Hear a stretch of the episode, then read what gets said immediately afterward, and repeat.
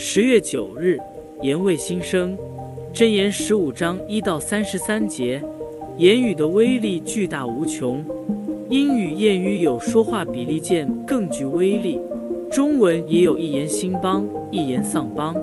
可见说话是否合一，不仅关乎个人的荣辱，还会对社会和群体带来深远的影响。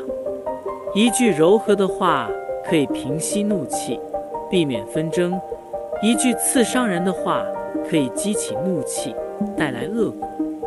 箴言十五章。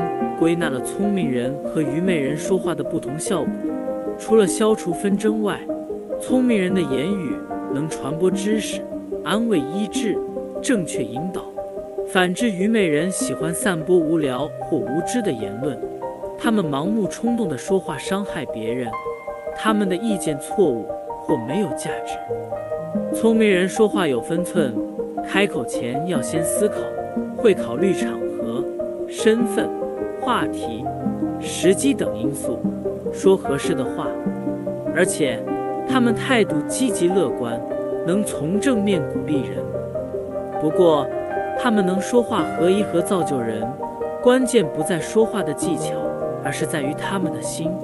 他们放在首位的是认食神和讨神喜悦。人唯有存住清洁的心，才能说良善的话。智慧人不止说话有智慧。祈祷所求的也是正直，所以神喜悦和垂听他们的祷告。